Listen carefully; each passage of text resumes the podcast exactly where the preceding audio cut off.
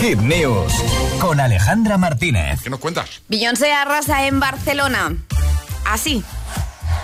¿Qué? Que Beyoncé arrasa Ah, Barcelona. no, sí, pero ah, sí, vale, es que te has quedado con una cara Por- de ¿cómo? ¿Qué ha pasado? estoy expectante, te estoy mirando Vale, para Bar- que nos lo cuentes. Beyoncé apareció en el Estadio Olímpic de Barcelona montada a lomos de un caballo luminoso para dar la bienvenida a su concierto en la ciudad condal. 53.000 personas bailaron y se emocionaron al ritmo de las canciones del artista. Una inmensa pantalla de alta definición ocupaba todo el escenario con varios pisos de altura, además que había como una puerta donde Beyoncé entraba y salía con numerosos cambios de vestuario. Hizo un recorrido por toda su carrera hizo un homenaje también a Tina Turner y en estas tres horas de puro espectáculo el momento álgido fue cuando el artista interpretó Crazy Love que Claro. todos los presentes se volvieron locos. Tenemos vídeos que vamos a dejar en nuestra página web hitfm.es. Pues ahí lo tenéis todo. hitfm.es, en el apartado del agitador.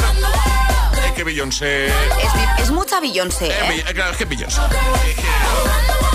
A mí me hubiese gustado vivir ese momentazo cuando comenzó a sonar esto.